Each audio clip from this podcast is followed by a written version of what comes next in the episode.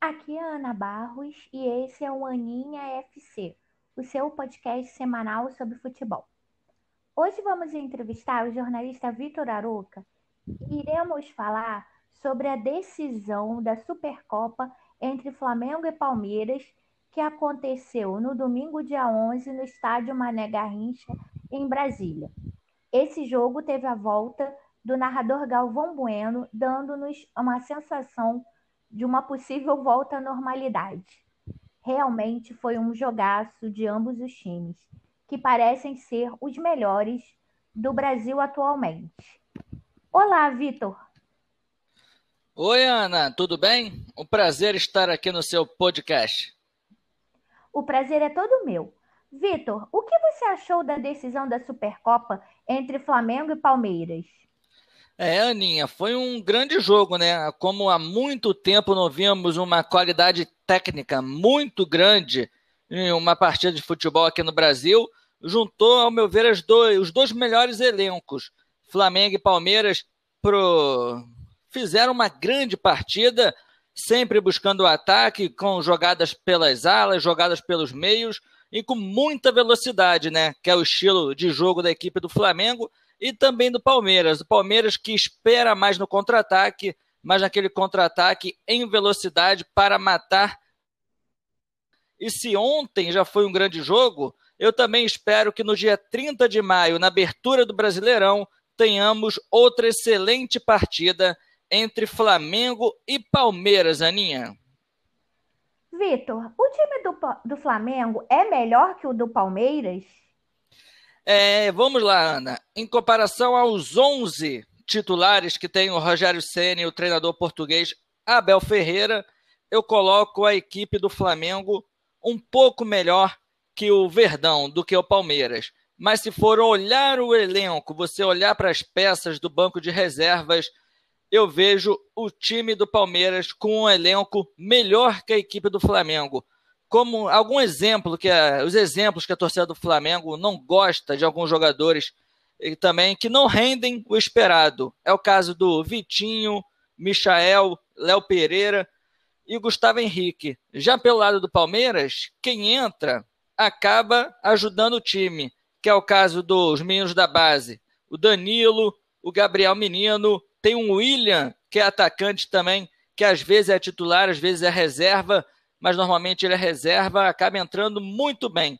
Então, em comparação de elenco, eu vejo o Palmeiras melhor que o Flamengo. O Rogério Ceni já acertou o time ou ele continua fazendo algumas substituições duvidosas? É, Como, por exemplo, o William Arão ainda na zaga. Ainda... A zaga seria uma, um ponto fraco do Flamengo? É, não, não diria um ponto fraco, né? Pois o, o Rogério Senna acabou colocando o Ilharão na zaga do Flamengo, até mesmo na partida do Flamengo e Palmeiras do segundo turno do Campeonato Brasileiro, onde o Flamengo estava desfalcado de zagueiros, acabou improvisando o Ilharão, deu certo naquela partida e com o Rodrigo Caio se machucando e o Rogério Senna não confiando nos zagueiros do Flamengo, que é o caso do Gustavo Henrique, Léo Pereira, do Noga, do Natan, ele acabou improvisando o Ilharão na zaga e avançou um pouco o Diego Ribas. Porém, a diretoria do Flamengo foi ao mercado, trouxe o Bruno Viana, lá de Portugal, do Braga. Ele apresentou um bom futebol no início do Campeonato Carioca e acho que com o passar do tempo, acho que o Bruno Viana tomará esse lugar do Ilharão ali na zaga do Flamengo. Aí vai ter outro problema para o Rogério Ceni.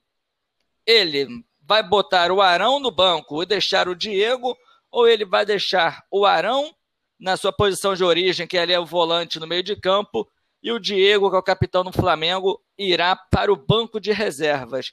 Mas, ao meu ver, os dias do Arão na zaga estão contados, Ana. É, vamos aguardar para ver. O Flamengo vai ganhar tudo em 2021, Vitor?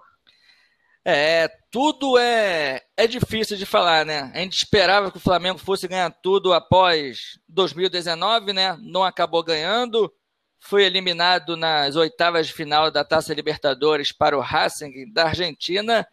E agora, além do Palmeiras, o Atlético Mineiro, que ano passado já era muito forte, mas acabou oscilando, o Atlético fez boas contratações e contratações pontuais. Trouxe também o Cuca para o lugar do Jorge Sampaoli. O Atlético ainda está oscilando, mas é o começo de trabalho. Eu acho que será difícil o Flamengo ganhar todas as competições, até porque a Copa do Brasil, que é normalmente no meio da semana, acaba acontecendo junto com o Campeonato Brasileiro. Aí os treinadores sempre acabam priorizando uma competição, até mesmo para não para os jogadores não saírem machucados e acabarem desfalcando os times em todas as competições. Mas acho que tudo tudo é difícil, mas vai ficar entre Flamengo, Palmeiras, Atlético Mineiro e também a equipe do Renato Gaúcho o Grêmio. Vitor, eu queria muito te agradecer. Você é um jornalista de longa data, está sempre presente nas mídias sociais, no seu Instagram, Aroca Jornalista, faz comentários em várias web rádios. Agora você está em qual mesmo? Agora eu estou na web rádio Alta Conexão. Isso, agora você está na web rádio Alta Conexão e realmente, querendo saber dos times do Rio, do Flamengo, a meu ver, não tem assim melhor pessoa do que você.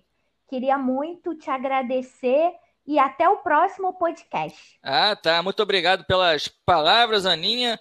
Obrigado a você também. Parabéns pela sua iniciativa de estar gravando aqui com personalidade do jornalismo esportivo. Eu ainda sou pequenininho na área, mas muito obrigado pelas palavras e também Parabéns a você, essa excelente jornalista. Além de gostar de esporte, também tem um blog maravilhoso de cinema chamado como Blog Poltrona de Cinema.